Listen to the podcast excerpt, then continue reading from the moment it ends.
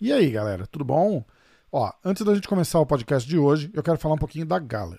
A Galler é a plataforma que os mestres Renzo, Rickson e Holly Grace escolheram para ensinar jiu-jitsu online. Na Galler.com você encontra os cursos que vão complementar o seu conhecimento. Por exemplo, a Rickson Academy é o único lugar do planeta que você consegue ir e aprender jiu-jitsu e defesa pessoal diretamente com o mestre Rickson Grace. Tem aula semanal ao vivo, centenas de vídeos e outros conteúdos. Também é onde o mestre Royler Grace ensina as técnicas que ele usou para vencer campeonato pelo mundo inteiro por mais de 30 anos. E na Galler você também encontra o grande mestre Renzo Grace e a Renzo Grace Online Academy, onde o próprio Renzo e mais de 70 instrutores convidados mostram técnicas, segredos, a maioria deles gravados direto do, do templo sagrado do jiu-jitsu, que é a Renzo Grace Academy aqui em Manhattan, em Nova York. Então, ó, fica ligado, www.galler.com. Galler é G-A-L-L-E rr.com. Vai lá e dá uma conferida. Eu também quero falar da BJJ Flix. A BJJ Flix é a maior multiplataforma do mundo de conteúdo voltado para o jiu-jitsu. Tem programa ao vivo, minissérie, entrevista, documentário, dicas empresariais, dicas de saúde, vídeos de técnica, podcast, até aulas de inglês para quem quer aprender jiu-jitsu. Aliás, para quem quer aprender inglês, inglês para jiu-jitsu. A BJJ Flix tem uma versão na web e tem aplicativo para Android e iOS.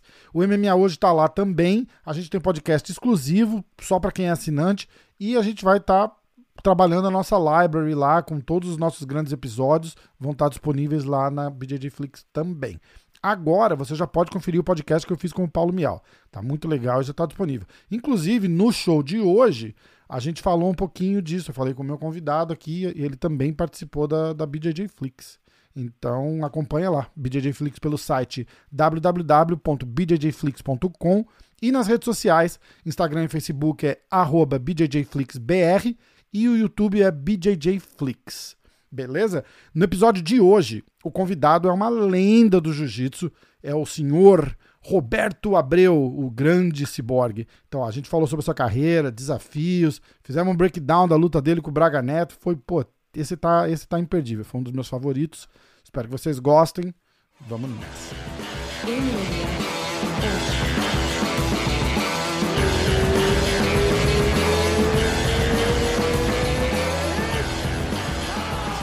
Ó, estamos no ar, ao vivo, não ao vivo, mas pô, que honra, grande mestre.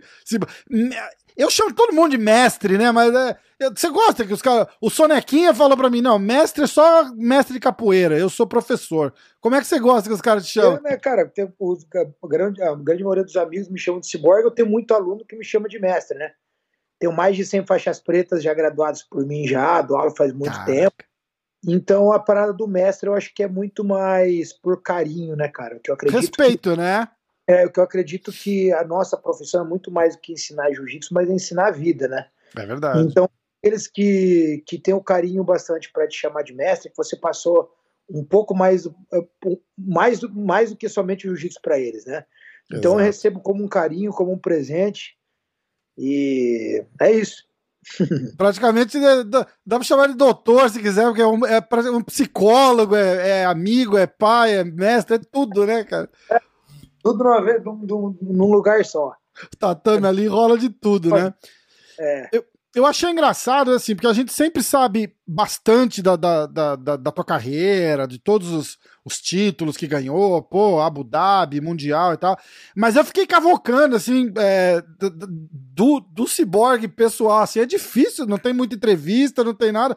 Conta um pouco da sua vida, de, de, de como é que começou, como é que começou essa jornada, né? Pô, é, é falando de, de, de, carreira, assim, é uma, é uma carreira que, que, que ultrapassou gerações, né? E, e, e, em alto nível, a galera fala, uau, que massa, né? Pô, tá.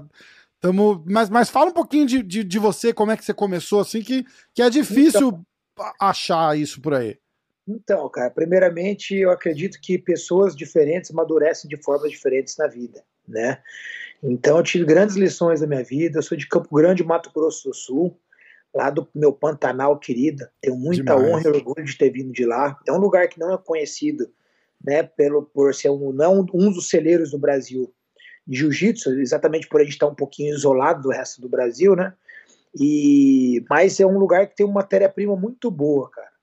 E eu saí de lá, comecei a treinar em 1998, é, pelas mãos do, do mestre Cláudio Honor, 1998, é, pela mão do, mãos do mestre Cláudio Honor Cardoso, né, e que é aluno do mestre Roberto Lage de São Paulo, que foi para lá e super batalhador, e foi para lá e ajudou a disseminar, né, o jiu-jitsu lá em Mato Grosso do Sul, tanto ele quanto, quanto o professor Luiz Cláudio Isaías, né, que era faixa preta do Carson Grace. Uhum. E ele foi para lá, cara. Eu comecei a treinar, eu amava que o negócio, a parte lá é fazenda, né? Então a turma ama ser machão lá, né? E sair na porrada e tudo isso, muito mais na época das né? Que era um pouquinho diferente do que do que agora, né? Então a gente estava vivendo um momento meio diferente é, no, no jiu-jitsu, né? Na, na no, no, dia a dia da, da, das pessoas mesmo, né? Então era meio cultural porrada na uhum. época. Eu sempre tive um, um moleque que tive muita energia e eu amava sair na porrada até que um dia teve um magrinho que me apertou. Aí eu não acreditei. Não. Aí eu falei, peguei ele do braço, falei, meu irmão, vai ter que me levar para conhecer isso aí que eu vou ter que, vou ter que aprender. e eu fui lá aprender e me apaixonei cegamente com o esporte, cara. Já competi com duas semanas de jiu-jitsu, já estava competindo, já fui campeão pela primeira vez. E de lá para cá tive uma oportunidade, três meses de treino, tive a oportunidade de vir para os Estados Unidos é, como pra, é, vim para cá como intercambiário, né, para aprender inglês. Foi visionário assim, ele sempre falou: aqui não é lugar para você. Me, me, tirou fora quando era moleque para eu vir aprender inglês. Eu ressalto tanto né, a importância de todo mundo que quer se profissionalizar com o jiu-jitsu, de saber a língua, né? Isso é um negócio que com certeza me separou das outras pessoas ter tido essa oportunidade. E eu vim Acho que na, nossa, na nossa época, eu falo isso porque a gente tem a mesma idade quase. É, tinha muito da, da, da, molecada, a gente olhava e falava assim, oh, ele foi fazer intercâmbio. Falava, Nossa, que legal. Acho que hoje, hoje perdeu um pouco isso, né? Cara, então, não sei porque eu não tô mais aí, tá ligado? é, mas é de buscar, de buscar cultura. Eu tô fora do Brasil faz, faz 20 anos. É, mas acho que a globalização, de forma geral, meio que tirou o encanto desse negócio de outros países e tal, porque a informação é tão fácil hoje, né, irmão? É, é verdade. Antigamente, ali, meu irmão, para você conseguir informação era muito difícil, você meio que sonhava com os lugares, né? É, hoje é. você consegue, porra, ler tudo, ver onde é que você tá, onde é que não tá, você consegue pelo mapa e na casa que você vai ficar, pô. É, é verdade. Ah, e eu, porra, entrei numa roubada a princípio, meu pai meu pai mexe com fazenda lá em Mato Grosso do Sul e queria me mandar para um lugar com o mesmo tipo de environment, né, de, de de lugar que eu morava lá, com fazenda, não sei o quê. Meu irmão, me mandou pra Idaho, divisa do Canadá, rio pra cacete, uma cidade com 800 habitantes, só tinha fazenda em volta. Você pensa em Estados Unidos, você pensa em Nova York, é. Miami. Meu irmão, meteu na mão roubada. Entrei dentro daquele filme Beverly Hills, Beverly Hills Bellies, tá ligado? Uhum. Com, com, andando com o porquinho na, na coleira, essa. Cara, mó figura foi, só que aquele negócio, a gente não pode é, é discriminar a situação pelo que você vê a princípio, né? E foi uma das melhores experiências que eu tive da minha vida. Conheci muita gente maravilhosa, aprendi inglês, sabe? E com certeza essa experiência abriu as portas para mim. Aí a partir daí eu voltei um pouco pro, voltei pro Brasil, terminei minhas faculdades lá e tudo. Fiquei lá por 10 anos até abri, voltei a treinar jiu-jitsu lá, né? Peguei minha faixa preta em 2004, abri meu abri minha própria academia em 2002, quando eu ainda era faixa roxa, abri a Fight Sports, né? E em 2006 eu tive a oportunidade de vir para cá, porque o Mundial veio para cá, né? Pela, pela primeira vez, na verdade. Aí foi, vim, vim pro abraço, né? Vim, vim para cá, peguei minha faixa preta do, da, das mãos do mestre Toco, Francisco Toco Albuquerque, na nova geração no Rio. E caí para cá, meu irmão, desbravei isso aqui, pô, tô encantado com tudo que eu consegui conquistar por todos esses anos. Que massa. Vamos fazer um, aproveitar, vamos fazer um jabá da academia já. Onde é que. Tem um pouquinho aí para não, né, não, não apertar muito. Lógico. Como é que tá, tá? Fala, fala da academia, onde é que é, pra galera que, que for pra, sei lá, pra visitar, quiser passar pra dar uma olhada, quiser passar pra treinar, onde é, onde é que a gente acha? Então, cara, nossa academia principal hoje aqui nos Estados Unidos, aqui em Miami, né? A gente tem várias academias no mundo inteiro hoje, né? Tem, pô, o time tá esparramado tudo quanto é canto, a galera, gente boa demais. negócio que eu, que eu fico muito orgulhoso é de ter uma, o time com uma energia tão boa, né, cara?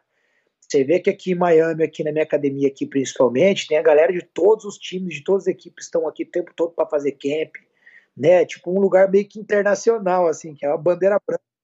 E todo mundo vem para cá para treinar, evoluir e todo mundo se sente em casa, sabe? A minha academia aqui em Miami é um lugar que é estrategicamente posicionado, eu acredito que aqui é a esquina do mundo, né? Todo mundo passa por Miami de forma Miami, sim, exato. É, é engraçado você falar isso porque o Renzo fala a mesma coisa de Nova York, né? Foi o que fez ele ficar aqui em Nova York. É, é, é esse esse mundo de gente que passa e tal. Sempre tem parente vindo, né? Sempre passa é. por aqui, fala um é. alô. Fala, é mais. É mais era, era melhor do que, do que Califórnia, né? Porque eu perguntei, eu falei, porra, tem mais Grace na Califórnia do que no Rio de Janeiro hoje. Como é que você veio cair em Nova York? E aí ele fala, pô, é, é, é ponte, todo mundo passa por aqui sempre. Eu acho que Miami tá estrategicamente mais ou menos na mesma posição, né?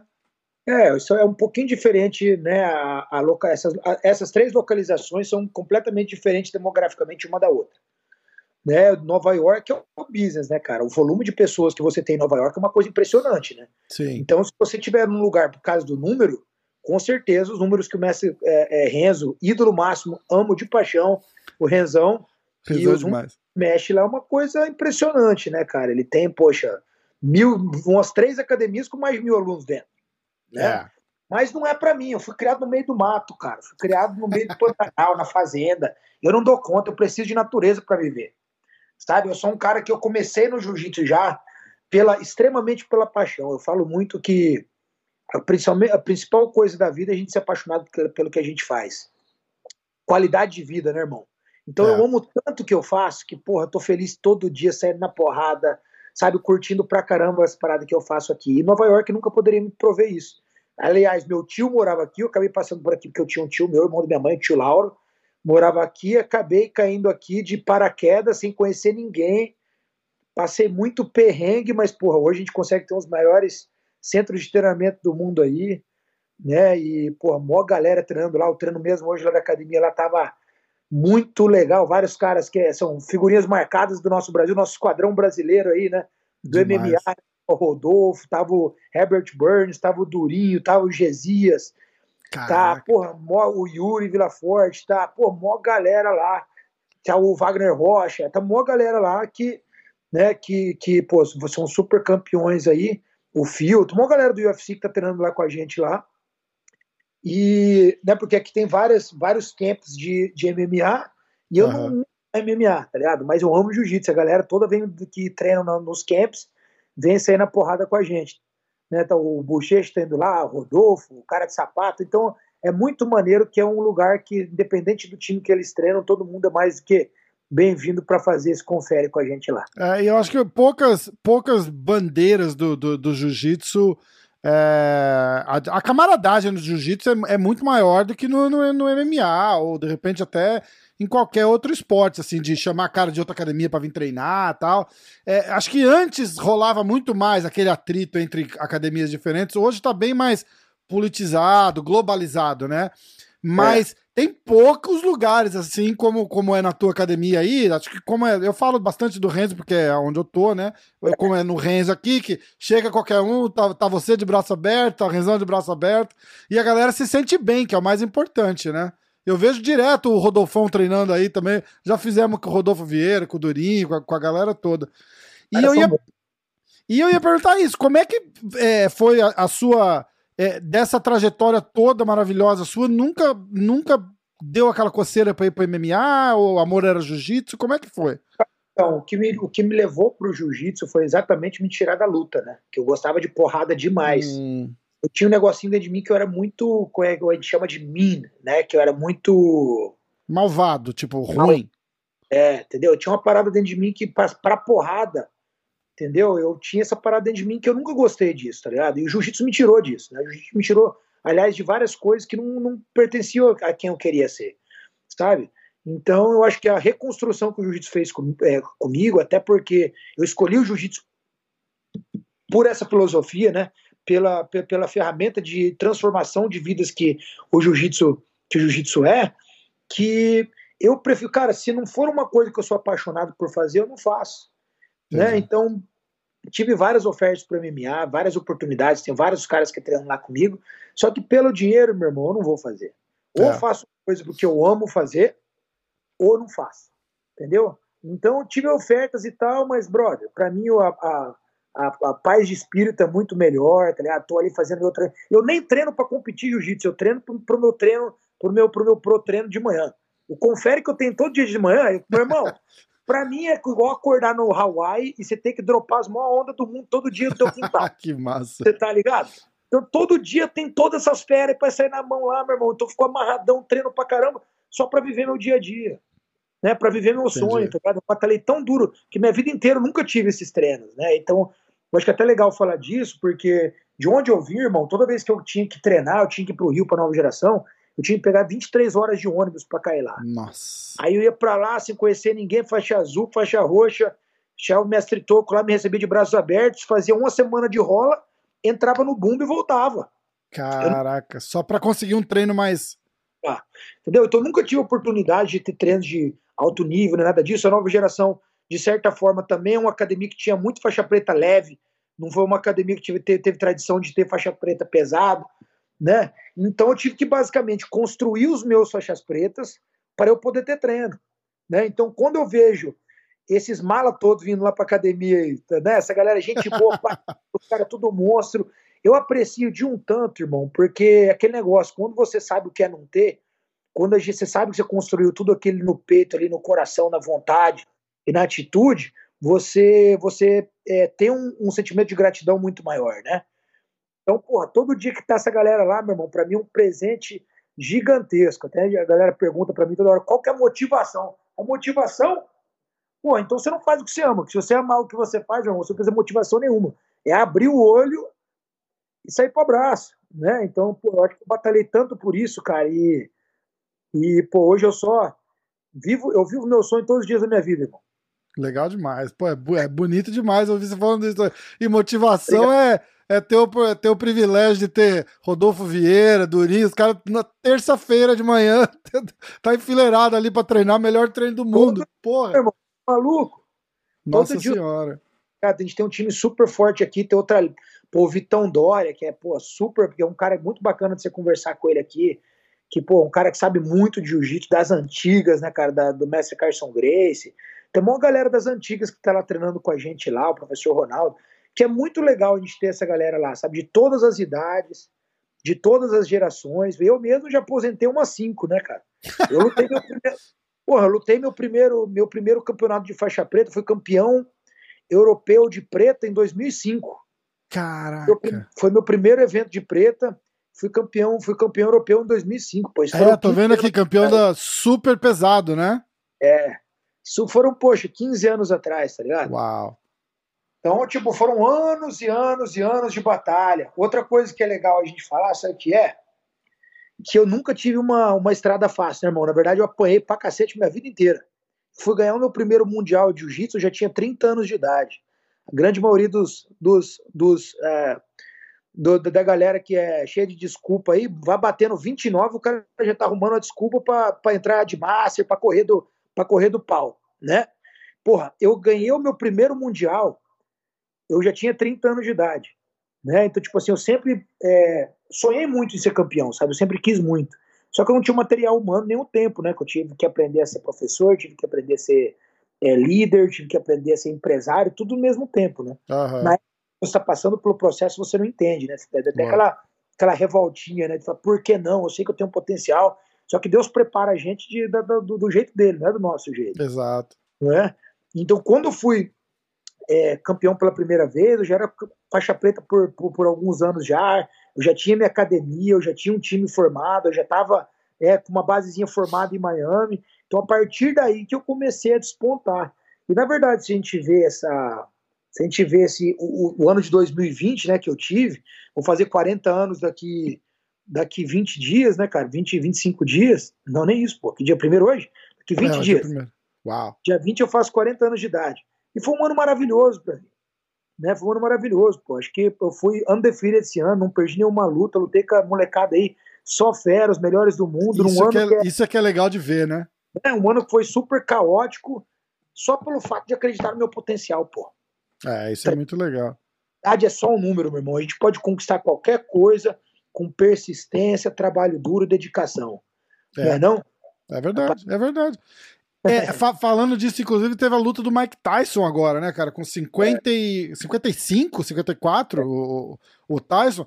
E a minha grande preocupação da luta era assim: eu falei, bicho, eu só não quero que os caras vão lá e passem vergonha. Entendeu? Porque você fala, pô, é, é, é, fica meio triste de ver, assim, sabe? Dá aquela, aquele, aquela nuvenzinha de decadência e volta. Pô, e o cara veio bem, cara. tipo, ah, lógico, tem as suas devidas, salvo as proporções de idade e tal. Bicho. Né? Hã? As limitações que vem com a idade. Exatamente, mas o cara tava bem, tava no gás, tava disposto, com técnica e tal, não sei o que. Eu falei, porra, legal. É, é, é, é uma coisa que fala. Eu tô pensando assim, eu falei, cara, eu tenho 40 anos, cheio de dor, dor no joelho, dor no ombro, dor, dor de cotovelo, um monte, né?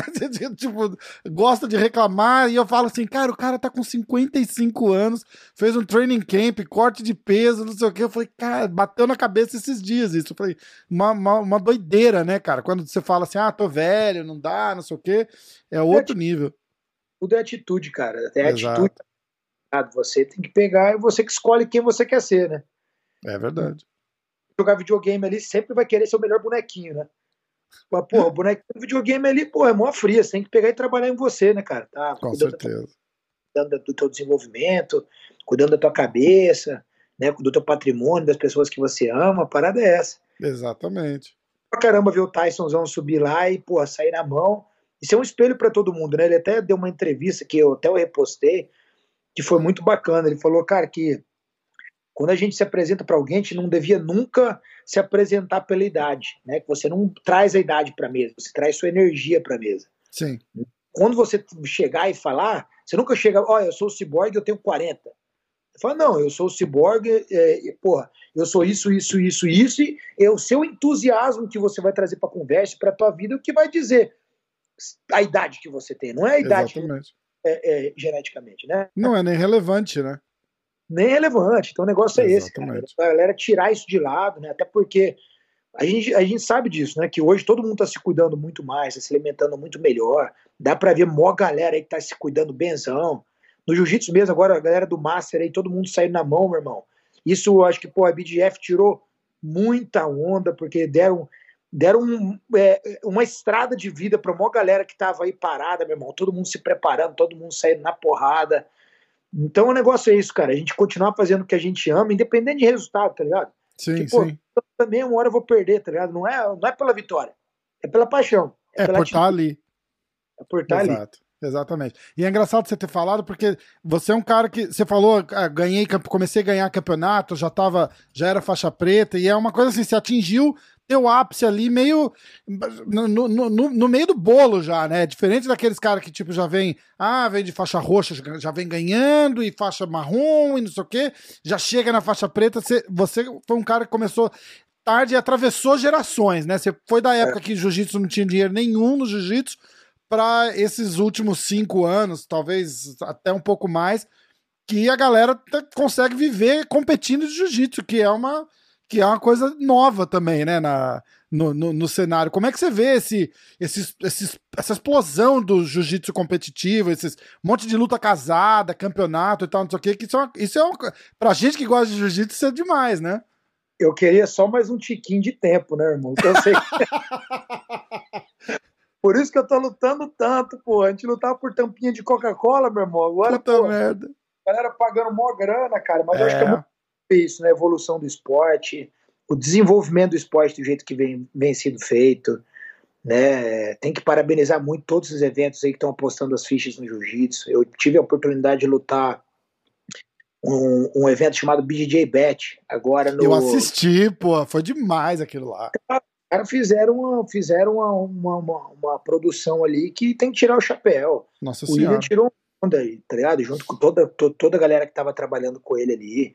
Então, tá, estão acontecendo várias coisas, né? Agora eu sei que tá lançando aí no Brasil e no mundo, na verdade, o BJJ Flix, né? Que os caras estão fazendo vários documentários. A muito... gente tá lá também no BJJ Flix. A MMA hoje tem um quadro lá. A gente vai fazer programa, tem, tem podcast exclusivo E tem uhum. o, a nossa a library do MMA hoje tá lá também. Ronaldão do, do BJJ Flix, cara, é demais. Ronaldão é nota mil, cara. Gente boa demais. levei eles pro Pantanal lá, curti um monte com eles. Eu vi, eu fiquei acompanhando do Insta. Ponte, caramba. muito legal, muito legal. Você gravou o que com o BJJ Flix?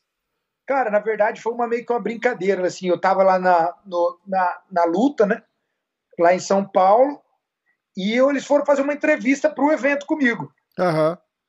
Aí eu vi que eles estavam fazendo um negócio meio documentário, assim, né, e o, o Arthur da Grace Mag tava, tava junto e tal, aí eu falei para eles, assim, eu cheguei na, depois da entrevista e falei, gurizada, o negócio é o seguinte, se eu tô muito afim de voltar para o Pantanal, porque eu fiz meu camp lá e foi alucinante o meu camp, fiquei com minha família por 40 dias, foi muito bacana.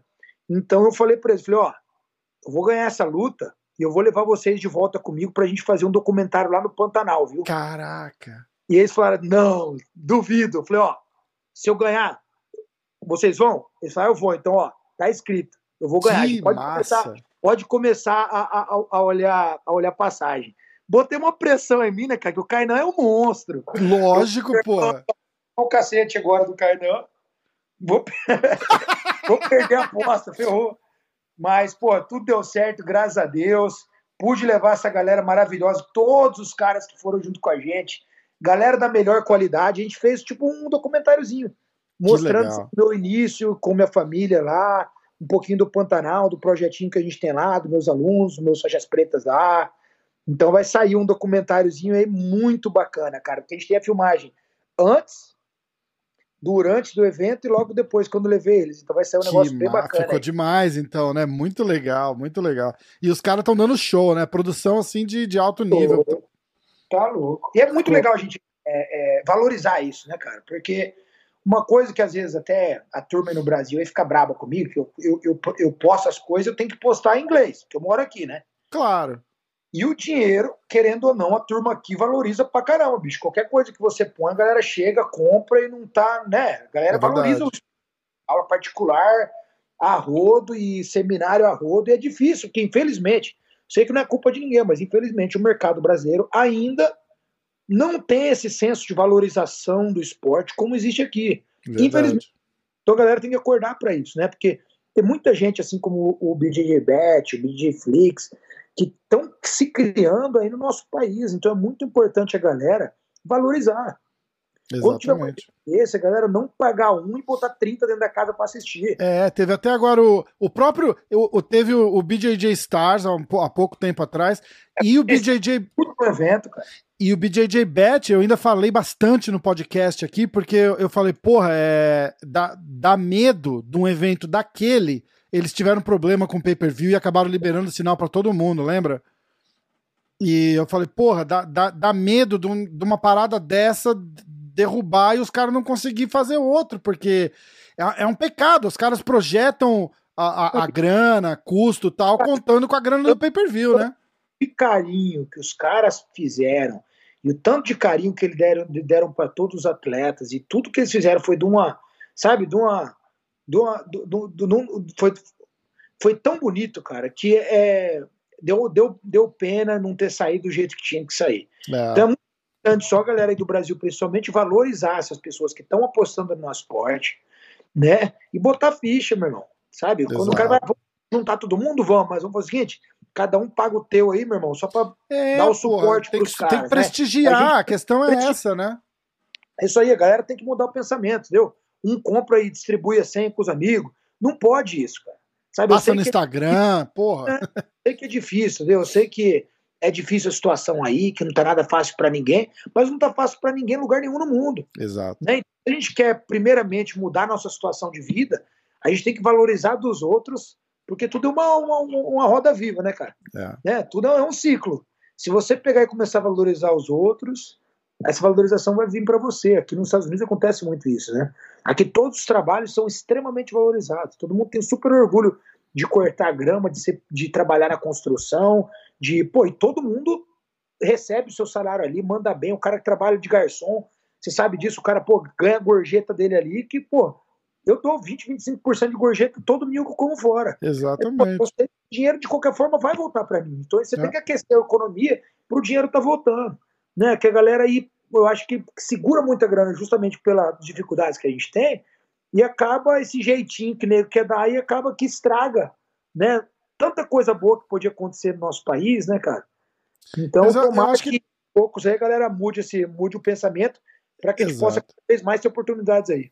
Eu acho que rola aquela coisa também da, de querer tirar vantagem, né? Falar, ah, olha que legal que eu tirei. E, e, isso tem que sair da mente, né? Aqui, igual você falou, ah, um garçom tem maior orgulho. Aqui o cara tem poder de compra. No Brasil a gente tem um pouco falta isso ainda, mas não é, não é motivo para querer tirar vantagem, né? Eu, por é. exemplo, teve o, o BJJ Flix, eu comprei, eu, eu tinha feito o um podcast com, com o FEPA e o BJJ Flix, não, o BJJ Stars. É, eu fiz o podcast com o FEPA, pô, ajudei a divulgar, é, comprei o meu pay-per-view, aí liguei pros caras e falei assim, ó, vamos fazer o seguinte, eu vou comprar mais cinco e eu quero sortear no, no, no, pra, pra galera do MMA hoje. O cara me botou, porra, vocês são demais. Porque a gente tem que prestigiar. Você tá assistindo um negócio daquele, daquela qualidade, como foi o BJJ Bet, você tem que prestigiar, porque senão você não vê mais. Tem que prestigiar. E é tão é. difícil, a galera acha que nego ganha rio dinheiro com isso aí. Você tá louco, é uma, é dificuldade tão é apertadinho, grande. né, cara? É justo. Tá foi o que me deixou preocupado com, com o BJJ Bet. Eu falei, pô, é um pecado os caras fazerem um evento daquele e dar pau no, no, no negócio de pay-per-view, do, do, ponto dos caras ter que chegar e falar assim, ó, quer saber? Abre o sinal aí, pelo menos a galera assiste. Foi. E eu falei, pô, acabou minha luta, meu irmão. Foi dar o um microfone aqui. Falei, galera, os caras que fizeram tudo para dar certo. Muito. Se não deu, simplesmente, né, cagada acontece, né? Exatamente. Não, foi... não, e não foi cagada nem no evento, foi uma parte técnica, né? Alguma, é. Alguma coisa que, que rolou lá, no, lá nos bastidores. Eu queria é. tocar de novo naquela parte que você falou de, de, de, de, preparação, de idade e tal, que você veio de uma, de uma geração de, de. bem naquela curva, assim, de que os, os caras mais pesados deixaram de ser só grandão e, e é, não era nem. Não, os caras não estavam nem muito em forma, né? E você já, já, já puxou uma outra geração da, da galera mais pesada, de o cara já era atleta profissional, se preocupava com o shape, de estar tá em forma. Teve alguém que você que você se espelhou assim, ou você. Que, que, que, tinha na cabeça de falar, porra, eu preciso estar tá em forma, meu corpo está em forma? Porque deu uma, deu uma mudada, né? A gente consegue, consegue até. Então, cara, eu sempre, eu sempre tive muito apoio do meu pai, assim, para fazer esporte desde que, desde que, desde que eu nasci, assim, pra falar a verdade. Uhum botou muita pressão em mim, né? Então eu sempre fui atleta, né? Eu fiz natação por muito tempo, fui campeão de natação. Aí depois eu fiz, fiz um pouquinho de judô, um pouquinho de karatê, fiz, fiz capoeira, que me ajudou muito na minha, na minha mobilidade, antes de eu entrar no jiu-jitsu. Então, principalmente a capoeira me deu uma mobilidade muito grande. Eu nunca fui um cara grande, né? A verdade é essa, né? Até hoje mesmo, eu, para pesadíssimo, eu sou pequeno. Uhum. Né? Eu, eu tenho que ganhar peso para lutar.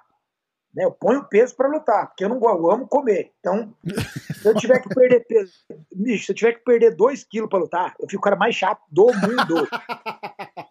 Não dá para me aguentar. Então, eu faço o quê? Eu ponho peso, eu ponho 3, 4 quilos com você na porrada. Né? Que eu acho que jiu-jitsu é isso, né? Você tá feliz. Exato. Né? Tem que sair na mão com a galera, porque o jiu-jitsu aí, pô, se eu já tô, sou pesado, tiver que. Se for por causa disso que eu vou perder, não ia ganhar de qualquer jeito. É, é, é verdade. Não é? Eu falo tá para meus certo. alunos o tempo todo, cara. Eu não, eu não gosto de perdeção de peso. Entendeu? Porque se você for para ser campeão, bicho, o objetivo do jiu-jitsu é o menor bater no maior. De qualquer jeito. É, é, é, é, é o que começou a porra toda, né? Tipo, falando porra, bicho, ó. Se você não for ganhar no médio, você não vai ganhar no médio, no meio pesado, no super pesado, não vai ganhar em lugar nenhum.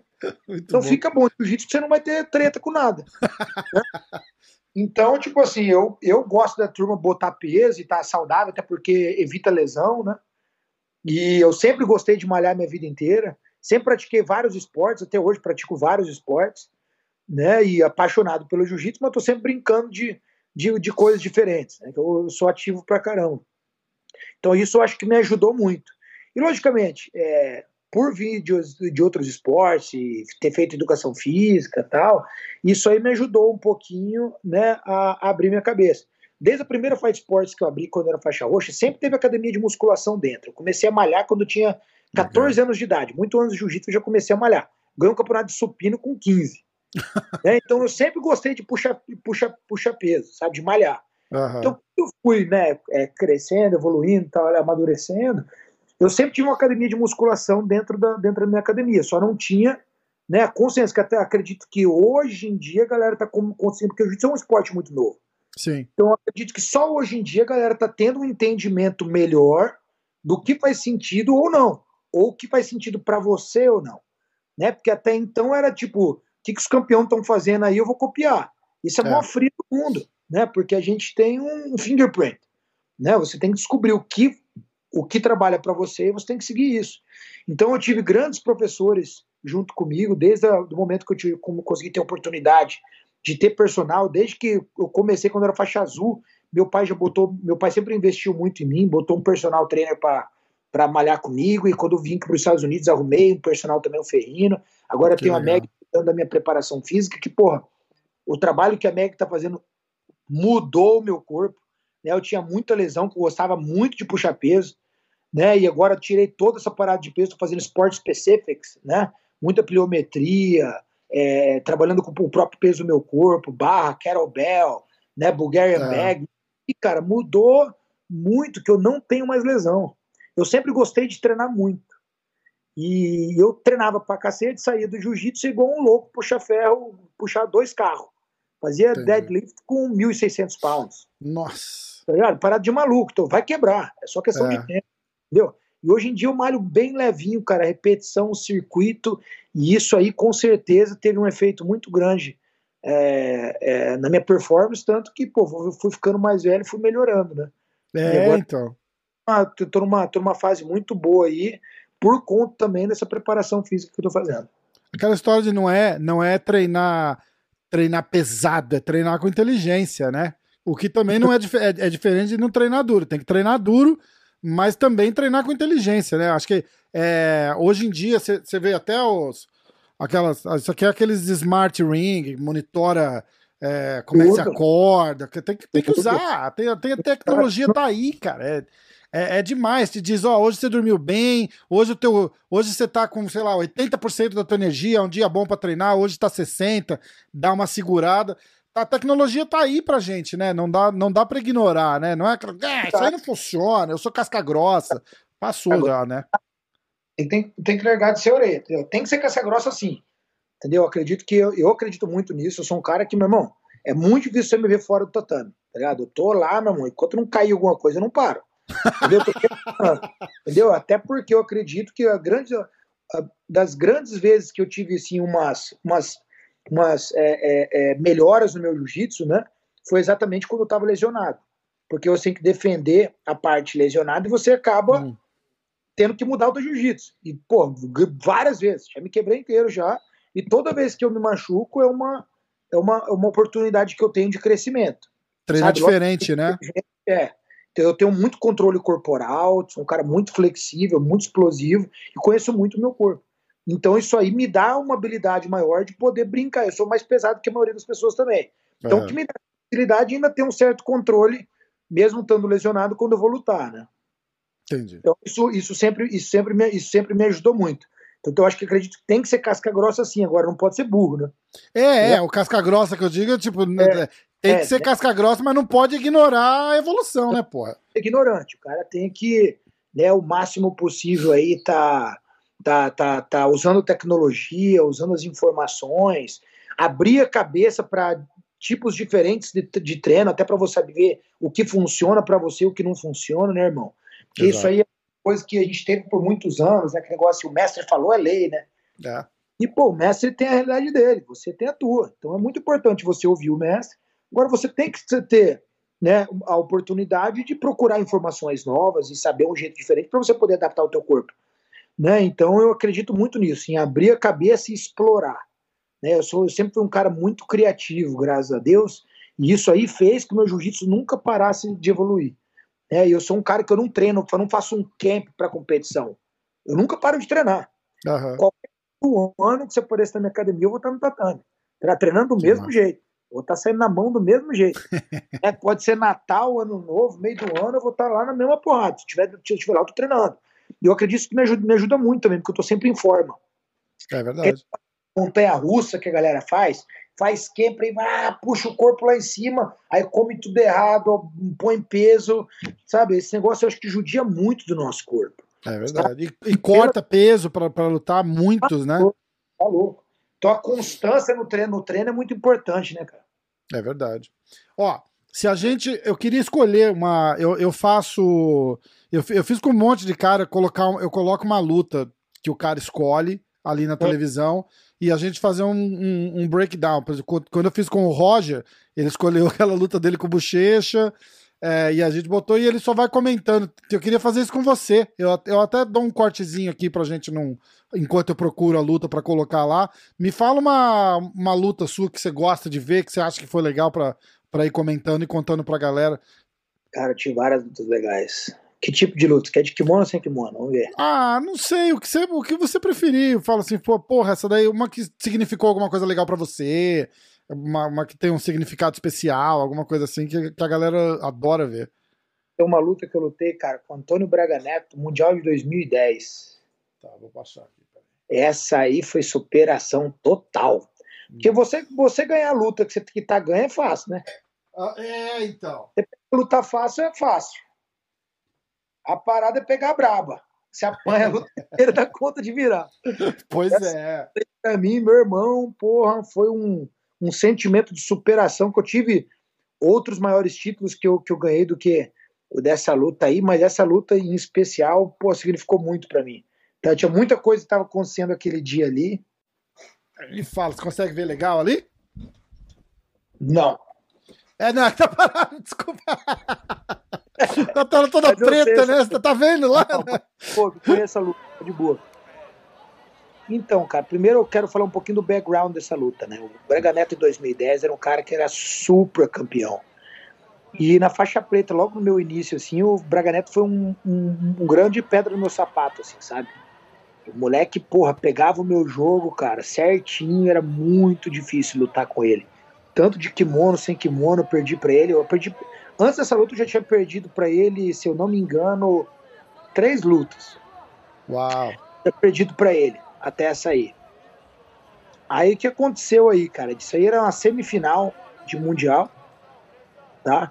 E o Braga Neto com certeza aí tava. tava pô, era um dos favoritos, né? Eu, né, nessa época, eu era bom de jiu-jitsu, mas não, eu não acredito que é, o povo me via como favorito ainda. Né? Era uhum. duro, mas não, não era ainda um dos favoritos para estar tá, tá ganhando as coisas.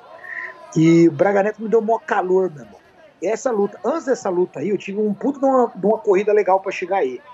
Eu ganhei na primeira luta do Roberto Tosi, que era super duro, né, cara? O Tosi ganhou um milhão e meio de brasileiro, ganhou várias coisas, tinha um jogo super amarrado, era muito difícil de ganhar dele. Uhum. Então, o Tosi na.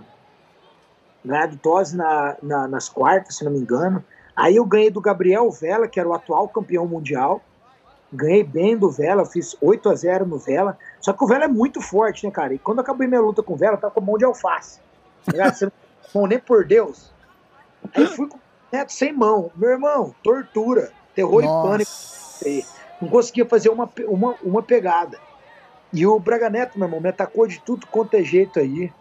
Já já ele vai conseguir me raspar. Eu quase passei ali, achei que tinha dado bom, mas não deu. Ele recuperou. Aí ele vai me desequilibrar e acabou saindo nas minhas costas. Se pra galera assistindo aí, o Cyborg tá com a faixa verde e amarela. É, tô, tô em cima ali. É. Tô querendo segurar, eu tô segurando ali debaixo da calça dele por, por Deus. Não tem nada. Amor. Meu irmão, aí, esse momento eu já não tinha mais nada para lutar. Tá Nossa. Tá muito cansado, tá muito, muito cansado mesmo. Quanto tempo foi da luta anterior para essa? Ah, nem lembro, cara, mas foi rápido. Entendi. Tá foi rápido porque não deu tempo de recuperar. Aí, aí, ó. Aí ele começou a sair para as costas, tentei dar uns pulos loucos para ver se ele saía. mas ele acabou. Agora, acho que eu pego minhas costas agora, não consegui recuperar ainda. um tempinho já que eu não assisto ela. Tentei jogar de tornado, Caramba. não foi. Então, quando tentei jogar ele não foi. Essa aí se erra, meu irmão cansa. Aí agora ele chegou na posição boa ali, ó. O Netão tinha sempre, cara, um moleque muito técnico, sabia se posicionar muito bem. E esse dia era o dia do aniversário do meu pai, de dia do meu aniversário do meu pai. Eu tava com todos os meus alunos aí que vieram de Campo Grande, lá do Mato Grosso do Sul, lá me assistindo. Eu não tinha mudado pro, eu não tinha mudado para os Estados Unidos há muito tempo ainda.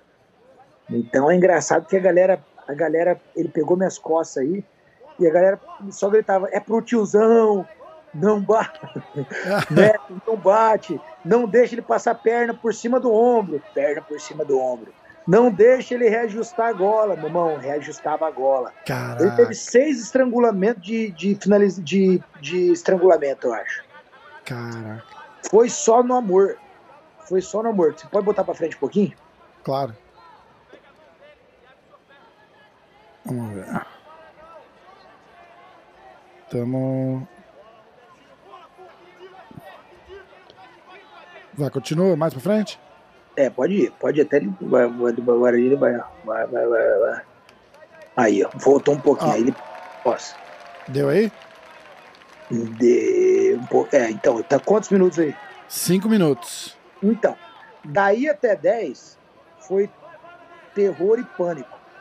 Ele atacando meu pescoço. Eu não, sabe quando você, você tá defendendo assim, você, não tem mão nem pra segurar a gola pra dar uma, uma aliviada na- no pescoço? Aham.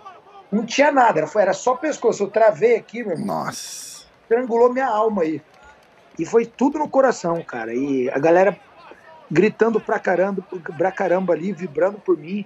É aquele negócio do acreditar, né? Porque eu acredito que. você é consegue ouvir aquilo, aquilo dá uma força, porque tem gente que, que meio que isola, né? Tipo, tá ali no momento ali, os caras falam assim, pô, eu não escuto nada. Então, a grande quando você tá ganhando é assim, né? Ah, muito bom. Você tá ganhando é assim. Agora, quando tá perdendo, amigo, você tá querendo pedir qualquer coisa. Né? Entendi. Universitário, é, menina, qualquer coisa que vier de fora, né? Um, qualquer luz que vier ali de verdade, que o corpo, muito mal o cara nas tuas costas, tem muita coisa que você não consegue ver. Né? Entendi. Você não consegue ver o ajuste dele, você não sabe estar olhando pro rosto dele, você não sabe se ele tá cansado, se não tá, qual que é. E a grande maioria dos gritos aí da, da galera é mais motivação mesmo. Vai, acredita, cai pra dentro, porque não tinha muita coisa ali, não tinha mão, não tinha nada. E Se ele você tá numa botar- pressão na gola ali, né? Não, se você ficar prestando atenção nessa luta aí, isso aí foi, cara, ele apertou de tudo quanto era jeito que te dá pra apertar o pescoço. Se você jogar pra 9 minutos e 40 e 20 agora, Vamos. Isso aí não- minutos. é sem, sem parar de estrangular o tempo todo, cara. Olha lá. Agora, Caraca.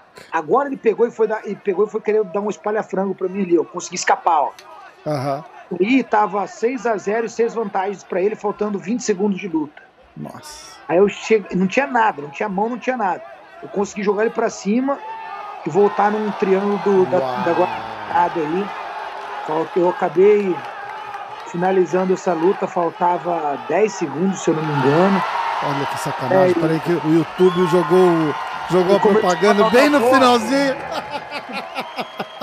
o YouTube parece que sabe, né? Ele falou, peraí, agora. Ó, eu vou, até, eu vou até voltar um pouquinho só, peraí, ó. Quebrou todo o clima. Eu tava aqui com. Porra! Olha lá, vamos lá. E foi demais, cara. Esse momento pra mim, vou te falar, foi um dos momentos mais de superação que eu tive na minha vida, assim, de momento, né? De Aham. luta. Eu tive eventos, felicidades e tal, com outras coisas, mas esse esse, esse momento aí significou muito pra mim. Eu Cara, acreditei muito, mano. Eu acreditei muito, né? E foi. Os caras botaram como a luta do ano. uau. Foi tipo assim, o Braga Neto já era uma, uma pedra no sapato que eu queria ganhar faz muito tempo. E essa, essa vez foi a primeira vez que eu fui para uma final de mundial. Uau. É. Então no mesmo ano depois eu fui campeão peso absoluto sem kimono. Caramba, bicho. Fico imaginando como é que. Como é, do mesmo jeito que veio você, a hora que você encaixou aquele triângulo ali, que você falou assim. O que que passa na cabeça a hora que você, a hora que você encaixa ali, você falou, agora vai. Meu irmão, foi tão no automático que eu nem sei, foi no automático e na que bateu e tá desacreditado. Eu Falei, não. Cara, eu, eu fico imaginando o que passa na cabeça dele também, né? Fala, caralho! Caralho. Pô, se fosse eu, eu dormia. Eu estrangulo o cara. Eu, estran... eu estrangulo o cara por seis minutos, ele não bate, ele me estrangula por 20, eu bato, tá errado. Final de Mundial, eu ia dormir. Caraca. Então, cara, eu tenho todo o respeito e admiração do mundo por ele. É um cara que teve uma, teve uma carreira brilhante, né? Era um super casca-grossa do meio do nosso jiu-jitsu aí. E um cara que me ajudou a evoluir muito. Né, que eu acredito que os nossos competidores não são nossos inimigos, né? Pelo Exatamente. contrário, eles são aqueles caras que fazem a gente aprimorar o nosso jiu-jitsu, que ajudam no nosso crescimento. E esse cara aí foi um daqueles caras que eu sonhava com ele, pô, tinha que ganhar desse cara. Então esse dia aí foi um dia muito, muito feliz para mim. Acabou que eu saí dessa luta aí, fui lutar com o Cavaco, tomei uma chave de pé rapidão. Desculpa, mas. É, Cavaca uma... monstro, meu irmão. Cavaca, porra, tava monstro em 2010, foi campeão, um cara que super merece. Né, um cara super campeão, ele tem todo o respeito e admiração do mundo por ele, um grande amigo. E, pô, foi um privilégio ter compartilhado com ele essa final de Mundial e Demais. ter passado essa vitória. E é engraçado você ter falado isso, porque eu falo, eu falo sempre aqui, assim, eu falo a galera que vem, pro pessoal do MMA, né, tem, faço podcast com um monte de lutador, fala, o pessoal que vem do jiu-jitsu, de competição, tem uma cabeça infinitamente melhor e mais, e mais aberta quando se fala de derrota, né? É, tipo, pô, porque perder, perdeu, acontece, né, cara? Um dia eu tava muito bem, no outro dia o cara tava muito bem, e, e, e você vê igual, igual ver você falando aí assim, tipo, pô, Cavaca, o cara é muito bom, me pegou, não sei o quê com até uma com até, até com uma admiração, né, cara? E, e, tem cara que não, não gosta, não gosta de falar, não gosta de falar. Falou, não, perdeu aquela luta. É, cara, a gente pode não falar daquela luta faz dois anos já e não sei o quê, não gostei. Cara, mas acontece, né, cara? Tipo, do mesmo jeito que você tá preparado, o outro cara também tá preparado, né, cara? E, e, e a pessoa tem que saber entender isso. Então, aquele negócio, eu não acredito que ninguém tira nada de ninguém. Se o cara foi campeão, porque era o momento dele. É. E teve coisa, cara, que me ajudou muito no meu crescimento foi exatamente isso. Eu sempre soube admirar as pessoas que me, me ganharam e levaram de mim, sabe? Logicamente, a maturidade, né? Pô, tô com quase 40. Se eu tivesse atitude de moleque até hoje, o que até, até às vezes acontece, pô. No ADCC de, do ano passado, eu tava tão apaixonado com o evento que, pô, eu não acredito, eu não, não acho de verdade que eu perdi minha luta, né? Mas eu fiquei tão puto, meu irmão, que eu saí fora do evento, Sabe? Pô, eu realmente foi, não. Foi a, a, luta foi com o Nick Rod, é isso? Foi. Tá, é. Eu, eu, eu fiz, ele, ele, ele treina aqui, eu fiz, eu fiz um com ele também. O moleque é forte, né? Mas é, mas é, mas é um estilo diferente, né? Cavalo, mas aquele negócio, acontece. Entendeu? Acontece, entendeu? Só que eu tava tão emotional em tática com é. o evento. Não é uma luta, com o evento, sabe? Eu queria tanto aquele evento, treinei tanto para aquele evento, teve um puto de um camp aqui na academia. Eu tava com tantas dessas molecadas aqui do, do, do, que são feras do jiu-jitsu aqui treinando com a gente, sabe? Que eu acabei meio que botando no meu colo a responsabilidade de ter que ser o campeão. Né? Eu trava tão bem fisicamente e tudo. Só que aquele negócio, né, cara? Quando a gente quer alguma coisa tanto que passa do ponto, Sim. a gente acaba perdendo. Né? É, tem que ser natural, cara. Entendeu? Porque se não é. for natural, você vai lá e dá o seu melhor. Se o seu melhor não for o bastante, bacana, vai voltar e faz de novo, né? Então eu fiz aquela luta com ele achando que eu ia fazer uma final com o Bochecha. Então eu me poupei, fiquei segurando as pontas, saí no braço dele ali, consegui raspar e sair nas costas, saindo no braço. Ele escapou, o moleque realmente deu um monte de estrelinha lá que eu não acho de verdade que deveria ter computado, mas computou para ele e acabei perdendo a cabeça, entendeu? Me arrependo, entendeu? Porque não, não, não podia ter acontecido, eu tive, devia ter a oportunidade de ir pro, pro absoluto, fazer uma claro. luta lá guarda no absoluto, eu acabei me, me, privando dessa, dessa oportunidade, sabe? Então, a, a, aquele negócio, né, cara, que a gente, eu acho que o, o, o, errar é humano, né, permanecer no erro que não pode acontecer, né? Exatamente. Sempre pode a gente estar tá apto ao erro, então demorou até um tempinho para tirar aquele negócio, aquele rancor do peito, né? Porque é muito mais pelo orgulho do que por qualquer outra coisa. Né? Lógico, né? lógico. Mas, rolou, rolou um, extra rancor porque era parceiro de treino do Gordon. Como é que ficou o teu relacionamento com o Gordon depois daquela luta? Cara, não é com o Gordon, cara. O negócio é o seguinte: os caras falam muita besteira. É, então. Isso, esse é o maior. maior... E, você, quando, e, e, sem te interromper, mas já te interrompendo, é quando você conhece o moleque pessoalmente, ele é um cara completamente diferente. Eu, eu tô ligado. Mas o que acontece? Eu sou de um lugar, meu irmão, que eu parei de sair na porrada, não fui para MMA, justamente porque eu não. Eu, eu, se, se cutucar esse meu lado, é, cara, é muito ruim. Entendeu? É difícil eu me controlar. Entendeu? Então os meninos, pô, eu, cara, eu sempre na minha carreira inteira sou amigo de todos os caras que eu já lutei, eu respeito todo mundo, admiro todo mundo, brinco todo mundo.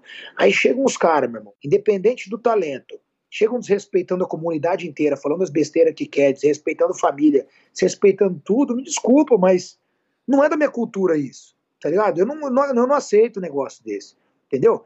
Então, quando aconteceu isso, para mim, eu já tava, né, com é é, é, é, emocionalmente com, envolvido, né? Envolvido com parada, sabe? Então acabou que eu deixei isso aí ser maior do que eu, acabei, sabe, deixando isso me envolver, mas depois a gente competir no mesmo evento que o Nick aí num, num Kassai, troquei uma ideia dele, sabe? Eu falei, pô, irmão, vamos ficar de boa. Tem, mandei uma mensagem privada pro Gordon, falei, cara, se você quiser fazer tuas paradas, eu sei que você faz isso por marketing, caramba, só me deixa fora disso, entendeu? Porque eu não é. faço eu trabalho desse jeito, entendeu? Eu não sou guri mais. Eu já passei dessa, irmão, não tem maneira. Pô, eu, eu, sou, eu sou líder de uma equipe, eu tenho um monte de gente que se inspira em mim, eu quero, eu quero passar uma mensagem boa pra minha comunidade. É, entendeu? É. eles, posso... eles vão daquele estilo Conor McGregor, né? Fala mal, fala é. bem, mas tá falando de mim, tá bom, né? Fazendo a grana dele, tá tendo o sucesso dele com isso, entendeu? Então, tipo assim, eu acredito que, pô, o moleque é muito talentoso, todos eles são, na verdade, né? Muito talentoso, muito jiu-jitsu, tá ligado? É, até eu mandei uma mensagem pro guarda, falei, cara, é, pô, me deixa fora disso. Ele falou, não, cara, desculpa se eu te ofendi, nunca foi minha intenção, para mim é só brincadeira. Falei, então, pra você é brincadeira, mas pra muita gente não é, é. Entendeu? Então, tipo assim, eu acho que ele entendeu e a gente ficou de boa. Ele tá morando em Porto Rico agora, amarradão. Mudou pra Porto Rico, aliás, mudou todo mundo. John Dana, a galera toda, né? Ficou amarradão pela, pela, pela, pela, por, essa, por, por essa vitória pra eles, se isso faz eles felizes. Entendeu? Mas aqueles negócios, né, cara? Isso aí isso é, um, é uma coisa que a gente tem que tirar bom proveito, né? Acho que toda dificuldade da nossa vida vem para ensinar lições pra gente. Então, esses momentos conturbados que eu tive com essa galera aí da, de Nova York foram momentos que me ensinaram muito né? É. Que geralmente eu fico na minha zona de conforto, trato todo mundo bem, fico naquela. De repente vem um furacão pro meu lado, meu irmão. Não sabia nem como. Sabe, eu já saí dessa, dessa vibe fazem 20 Faz anos. tempo, né? Exatamente. 20 anos que eu saí dessa vibe de porrada. É. Tá ligado? Aí nem quer me botar ela de, ela de volta, sabe?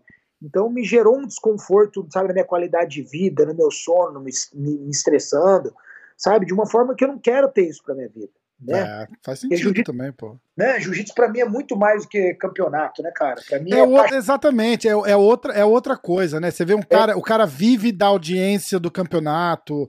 É, você tem é outra mentalidade, né, pô? É, fala, pô, eu tenho, eu tenho a minha empresa, eu tenho os meus alunos, os caras que olham para mim e fala, porra, igual o, o meu amigo Júlio, que foi o que fez a ponte com a gente.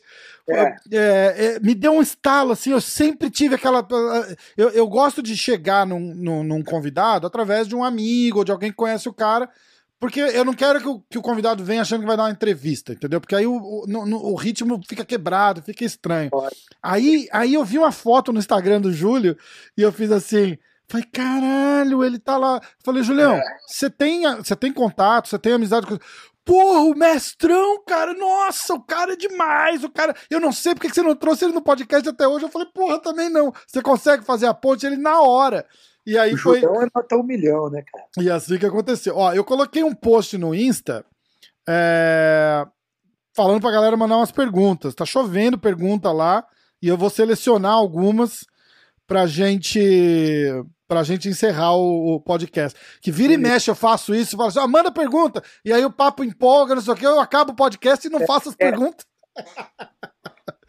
então, ó, eu vou, eu vou fazer algumas das perguntas. Eu vou começar com a pergunta do Júlio que ele mandou lá. Só, peraí. Vamos ver aqui, ó. Cadê? O Júlio fez assim: quem é o faixa branca, Master 2, pesadíssimo, advogado, chamado Júlio, mais brabo do Mato Grosso? cara, Esse é o primeiro. É um cara muito especial, cara. Porque ele é um cara que voltou a treinar, ele treinou comigo logo que eu abri a academia. Papo de 15, 20 anos atrás. E ficou muito tempo fora, a vida acontece com a gente, né? É agora, cara, tá entusiasmado pra caramba, treinando um monte, fazendo parte da família, Felizão, sabe? Né? E isso aí que é para mim é a coisa que mais valiosa do jiu-jitsu, né, irmão? É, essa parte transformadora do jiu-jitsu, de motivação, para mim é a melhor que tem. Então é muito bacana ter o Julião aí, pô, treinando de novo. E tá Julião, no shape, tá... o Julião era gordão, né, cara? Tá bem, tá. Tá um monstro. Empolgadaço, empolgadaço. Ó, tem dois caras aqui, abraço pro Júlio aí, valeu de novo, irmão, obrigado, tamo junto. Aí tem dois caras que fizeram mais ou menos a mesma pergunta, Jaco Coutinho e o F Costa 3. Uh, é, o oponente mais duro e o, o melhor adversário da, da, da, da, carreira, que não é necessariamente a mesma pessoa, né?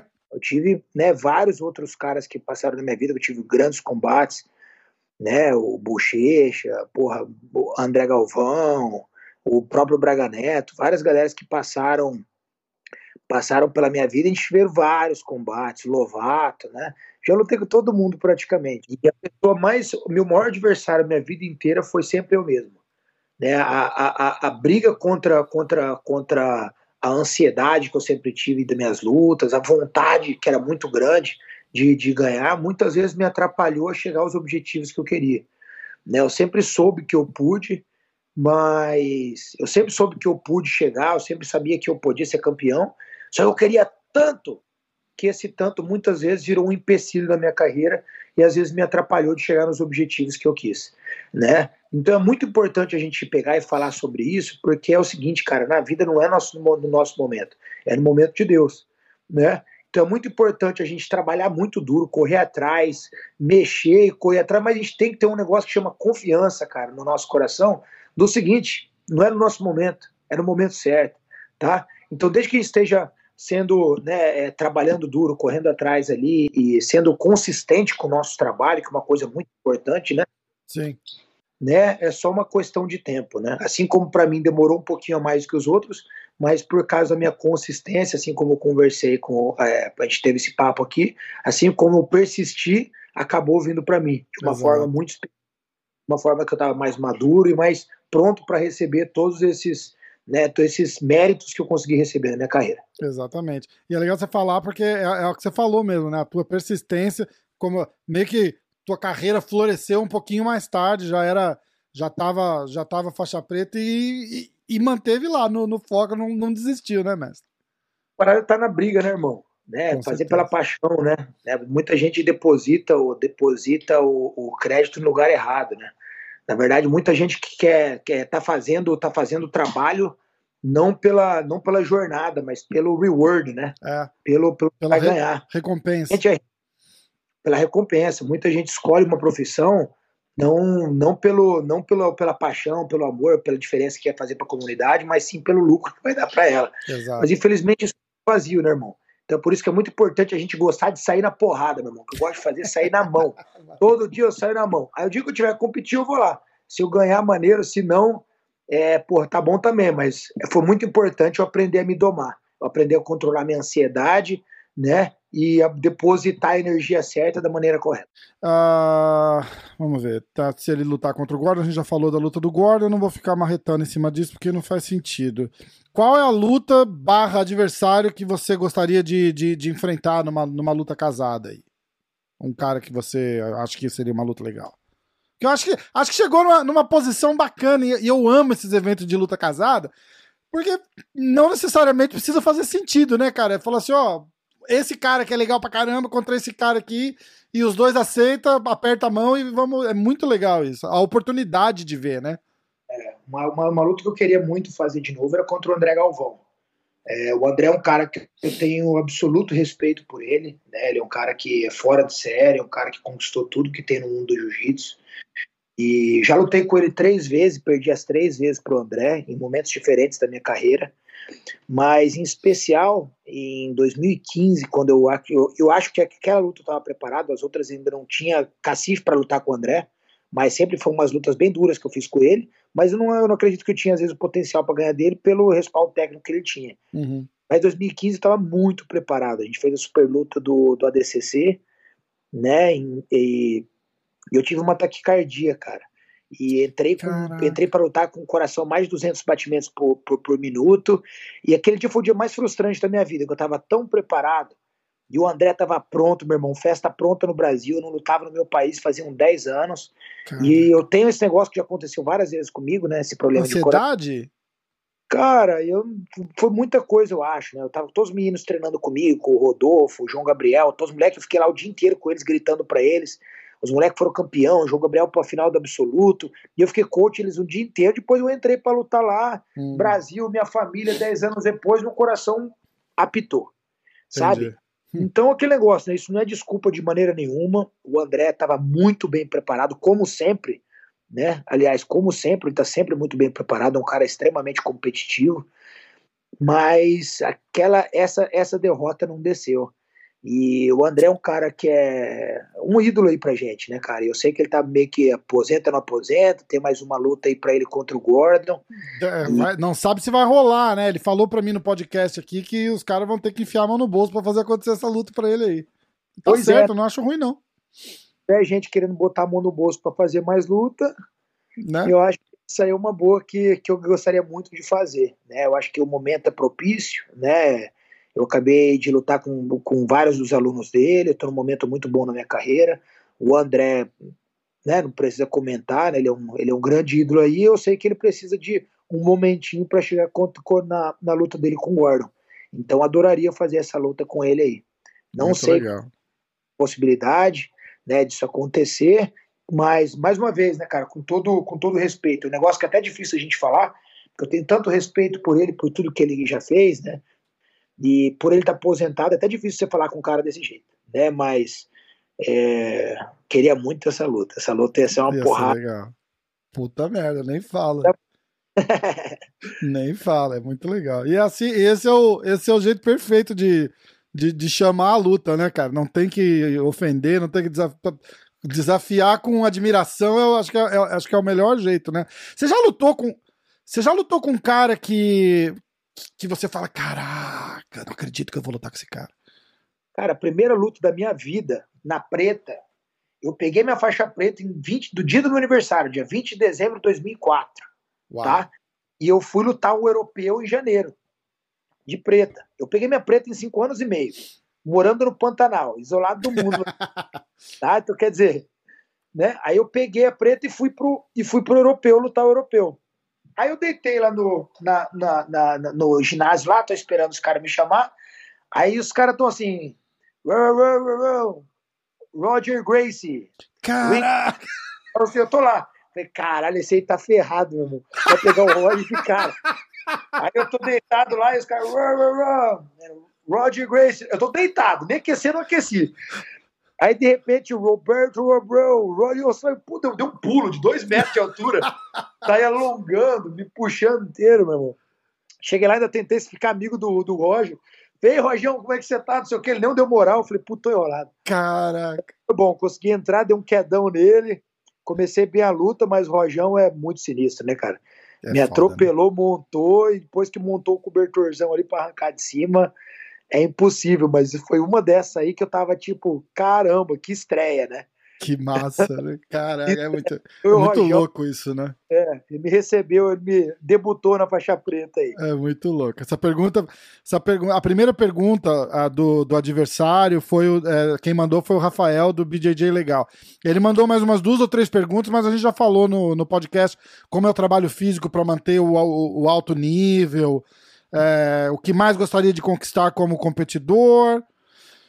Ah, vamos ver aqui. Ó, Paulo Vitor Melo, qual a maior dificuldade em abrir a sua primeira academia de jiu-jitsu? Cara, acho que a maior, acho que a, a, a coisa mais importante que as pessoas precisam fazer é encarar o jiu-jitsu como ter um plano de negócio. Infelizmente, a galera que é apaixonada pelo jiu-jitsu muitas vezes abrem o jiu-jitsu achando que é oba-oba, né? Vou abrir jiu-jitsu, vou dar, vou dar umas aulas ali, vou chamar os amigos, vai dar certo. E eu acredito que o jiu-jitsu, principalmente nos dias de hoje, se profissionalizou muito. Né? Então as pessoas têm que ter um plano de negócio, têm que ter um respaldo financeiro muito bom, tem que ter uma metodologia de ensino, né, cara? Uma coisa é. que não tem muito, né? Que a galera não isso, tem muito. Isso é uma coisa que eu falo muito. Eu, desculpa ficar te interrompendo, mas é, o, o cara é bom de jiu-jitsu faixa preta, não necessariamente é um bom professor, né?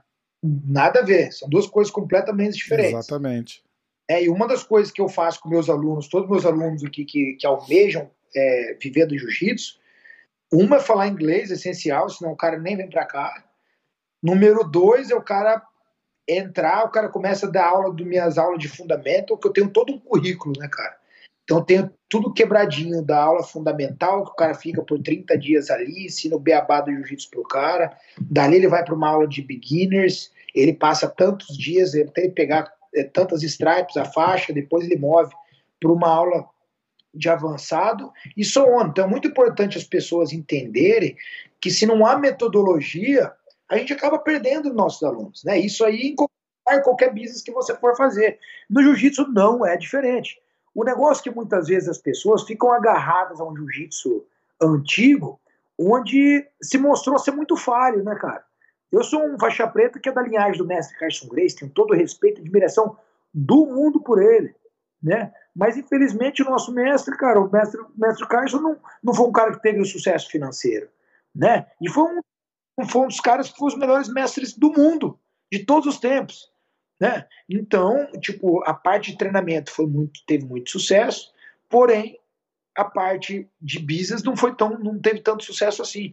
Então a galera tem que saber, porra, então se não tá dando, como é que eu faço isso diferente para que eu consiga conciliar os dois mundos, né? A paixão, né, o que é você, o que você quer, o que você almeja e a profissão, né? Você entender que só 5% dos seus alunos vão ser igual você. Vão gostar de jiu-jitsu igual você gosta, se apaixonar. O resto, o cara vai ser o cara vai fazer por hobby, vai fazer por paixão, vai fazer por, vai fazer por é, é, perder peso, vai perder por, por, por, por outras coisas, né? Então é muito importante as pessoas terem essa consciência, fazerem um plano de trabalho muito bem feito, ter uma metodologia de ensino. Né? Eu, pô, tenho um, eu tenho na minha academia, em todas as minhas academias, na verdade, um currículo de aula que o aluno entra, quando ele entra, ele já tem um currículo é, online, que ele pode acompanhar desde o primeiro dia todas as, todas as, as técnicas que ele tem que aprender para passar para outra faixa. Entendi. Né? Então ele faz isso aquilo ali, sabe exatamente quantas aulas ele tem que fazer para ele pegar e poder testar, para ele poder ir para. Porque esse que é o negócio, né? Infelizmente no jiu-jitsu era muito vago, né? Quando você vai pegar tua faixa azul? O que você precisa fazer para pegar tua faixa azul? E aí de você se perguntar, né? Tipo, quando é que eu pego a minha faixa azul? Nunca mais! Mas tá maluco, porra? Que negócio que é esse, meu irmão? O cara não sabe nadar. Você vai jogar ele no oceano, vai esperar o cara e vai achar que o cara vai conseguir nadar para o mar? É. é. impossível. É impossível. É, é não faz sentido nenhum. Entendeu? Então é muito importante as pessoas terem essa consciência, né? Que o jiu-jitsu antigamente era feito para deixar os fortes mais fortes. Hoje em dia a gente é feito para carregar os fracos e transformar eles em fortes. É. E primeira coisa que a gente tem que ter é uma coisa chamada paciência. É. é. A gente tem que ter paciência, tem que carregar as pessoas pelas, pela mão, né? E fazer elas se apaixonar pelo esporte primeiro, fazer que elas pratiquem o esporte de uma forma é, safe, né? E, e é isso, cara. Então, mas eu vejo que hoje em dia, principalmente no Brasil, o mestre Fábio Gurgel está fazendo um trabalho muito bem feito aí, né? Até é, fazendo cursos e tudo sobre isso. De administração é, tá... de academia de business, né? academia de business e tudo, né? E é tão legal para ele que ele podia ser muito assim egoísta e guardar para ele, né? Então eu tô eu tô implementando até pela questão financeira, é muito difícil para eu conseguir implementar o meu sistema aí. Só que finalmente eu consegui fazer, então vou estar implementando nas minhas academias no Brasil, vou estar ampliando é, é, a, a, oportunidade de afiliação aí no Brasil e vou estar trazendo também a minha metodologia de ensino para o Brasil, né? Mas é muito importante a gente saber que quando a gente decide viver do jiu-jitsu, a gente tem que ter uma vida boa. Assim como o cara que quer ser advogado, o cara quer ter sucesso, o cara quer poder ter uma casa bacana. E no jiu-jitsu, infelizmente, parece que é feio ganhar dinheiro. É, né? é, a galera fica meio ofendida, né? Vai dinheiro, mas o cara fala, porra, meu irmão, tá maluco? Sabe? Então é muito importante as pessoas saberem que tudo de qualidade tem um preço. E é muito importante as, as pessoas valorizarem o esporte que elas amam. Não tem esporte no mundo que te daria o privilégio de estar jogando basquete com, por exemplo, com o Michael, Michael Jordan. É. Né? Pô, qualquer um da minha academia que pô, treina comigo, o cara pode rolar comigo todo dia. Ou então cara, vários... isso é um privilégio. É exatamente o que você falou, chama privilégio, né? Tipo, pô. Privilégio, cara. sabe? É um negócio que, tipo, assim, outra coisa. A galera ama camiseta de futebol. O cara, uma grande maioria deles nunca viu o jogador na vida, meu irmão. O nego se mata lá por causa da parada. Agora, os, os camaradas que estão ali junto com ele, treinando junto com ele, suando junto com ele, saindo na porrada junto com ele, às vezes a gente não dá a mesma valorização. Isso é um é. pecado. Né?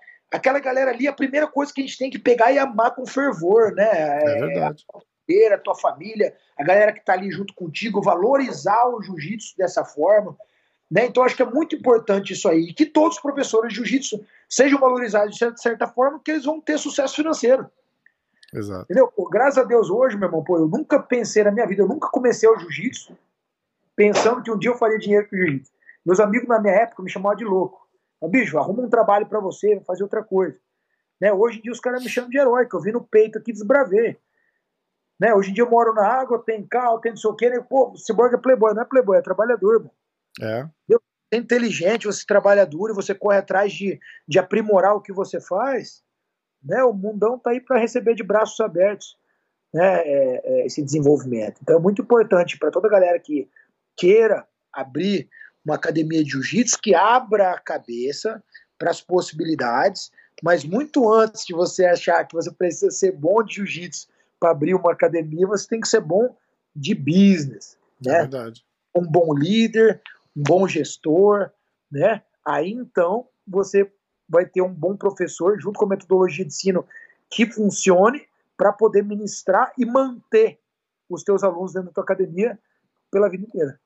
E, e saber separar é, business de, de, de, amizade também, né? Porque é, eu, eu, eu, vejo muito em, em, em, em escola, assim, um, pouco do que você falou, né? Os caras vão, gastam 200 reais comprando uma camiseta do, do, do time, e aí chega na, na, na, na escola de jiu-jitsu que o cara vai, tem a camiseta para vender, ele, ele acha ruim porque não ganhou uma. Né?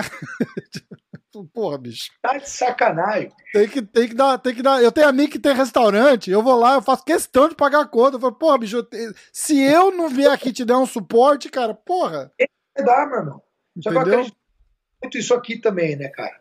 Né? Que lá no Brasil é aquele negócio, pô, meu irmão, você é meu amigo, me arruma um jeito aí. Não. Meu irmão, você é meu amigo, eu vou te pagar mais, vou botar mais um tipo aí no. Então, eu vou comprar 10 camisetas. para um amigo meu, para ele ir também, né? Então é muito importante a galera ter essa consciência para que a gente possa desenvolver um jiu-jitsu diferenciado aí no nosso Brasil. Mas eu acho que a galera tá abrindo a cabeça, eu acredito muito no nosso povo aí, cara. A gente tomou tanta porrada, né, que não é possível que uma hora a turma não vai acordar e vai aprender a valorizar coisa que a gente tem mais valorosa aí, né? Verdade. Ter todas as artes maravilhosas que a gente tem aí para oferecer. Verdade. Eu tenho mais duas, mas Trão, aí eu vou deixar você ir embora, que tá tarde já, eu sei a, o Fernie Footvolley mandou qual conselho que o Cyborg de 39 anos daria pro Cyborg de 19 anos? Cara, esse aí é um grande irmãozão meu, super campeão de futebol. Ah, é? Foi, é. Agora ele foi campeão nacional aqui dos Estados Unidos, foi campeão de final de semana passado lá em San Diego. Ganhou Caraca. tudo, ganhou tipo peso absoluto e, e, e, e é, é, Most Valuable Player. Que massa! Super irmãozão meu aí. E eu acho que, cara, se eu. É aquele negócio, vou te, vou te contar uma história. Ih, mestre, cara. eu tô vendo só do, do teu nariz para baixo. Aí, pronto. Eu fui um moleque que eu tinha muita, que eu tive sempre muita energia, sabe? Então, eu, às vezes eu fiz muita cagada na minha vida que eu não deveria ter feito. Então, quando eu mudei para cá, eu fui pedir pro meu pai desculpas por ter sido o moleque travesso que eu fui, né? E meu pai olhou para mim e falou: Filho, se você não tivesse sido quem você foi, você não seria o mestre que você é. A gente só pode ensinar as coisas que a gente vive, não é?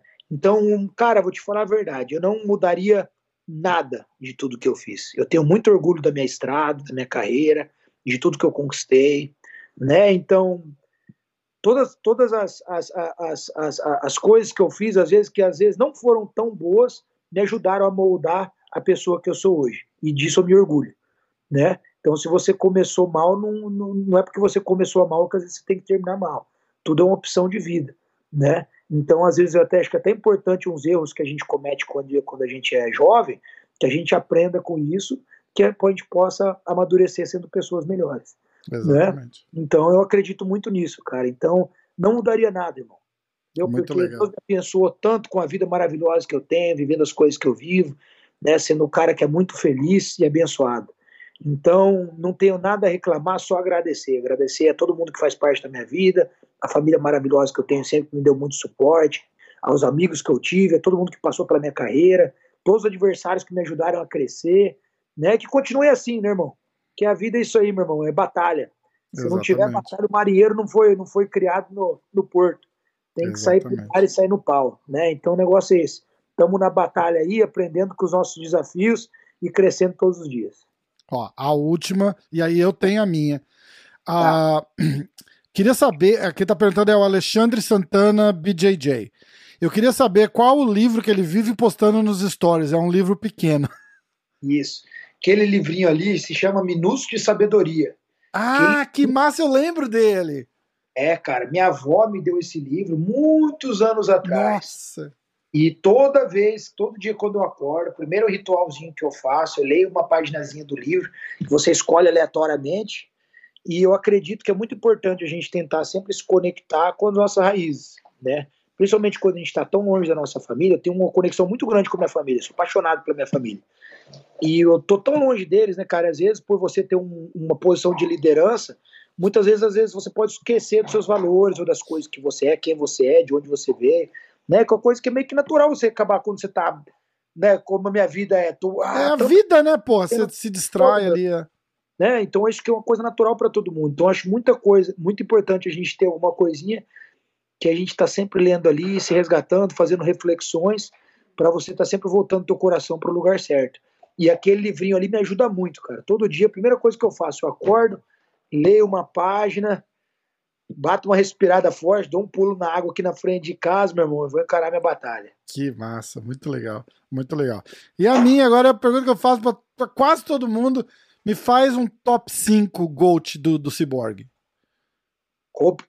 Top 5 o quê? Dos, dos os seus GOATs, assim, o Greatest of All Times. O teu top 5, uma lista sua, com o critério que você quiser, de Gui, no Gui, o, o que você quiser. Pode ser top 6, pode ter top 8. Eu, já, eu fiz top 5 que acabou em top 9.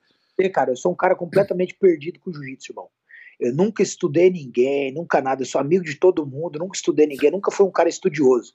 Nunca estudei uma posição. Não, você nunca vai me ver drill em uma posição, fazendo um drill. nunca aconteceu. Entendeu? Então, para te falar a verdade, cara, falar, tipo, quem foi o cara, o GOAT, não tem. Eu tive dois caras que, que eu me espelhei muito, né? Que um cara foi o Alexandre Puga, que é o Alexandre Puga Pimentel, foi o primeiro faixa preta que me deu cacete da minha vida. E ele me mostrou o que era ser um faixa preta. Ele é um grande irmão, um grande amigo que me ajudou muito, né? Então, então esse é um cara que sempre me ajudou muito, eu me espelhei muito no começo da minha carreira nele. Ele é um grande amigo que está aqui nos Estados Unidos hoje e eu tenho muita gratidão por ele. O segundo cara é o Braulio Estima. O Braulhão, ele sempre estava uma faixa acima de mim. Uma vez a gente veio para Orlando lutar o Pan-Americano, foi o meu primeiro título importante, foi o Pan-Americano 2001, na faixa azul. E o Braulio ficou no meu quarto comigo, ele era faixa roxa, a gente nem os conhecia. E a gente fez uma aposta que quem ganhasse o Pan-Americano ia ter que pintar o cabelo de louro. dois trouxa, feio pra cacete, de cabelo louro em Orlando. E a gente nunca ia saber que a gente ia conseguir conquistar as coisas que a gente conquistou na vida, né, cara? Uau! Um cara que sempre tava uma faixa à frente da minha e sempre ganhou tudo, né? Eu sou um cara que eu nunca ganhei, ganhei tudo, mas eu tava sempre ali na briga. Então eu sempre admirei muito o, o, o Braulio, sabe? Eu sempre via as vitórias dele, conquistando o Mundial e tudo isso, e eu sempre me espelhei muito nele. Porque ele sempre foi um cara com um coração muito bom, um cara batalhador.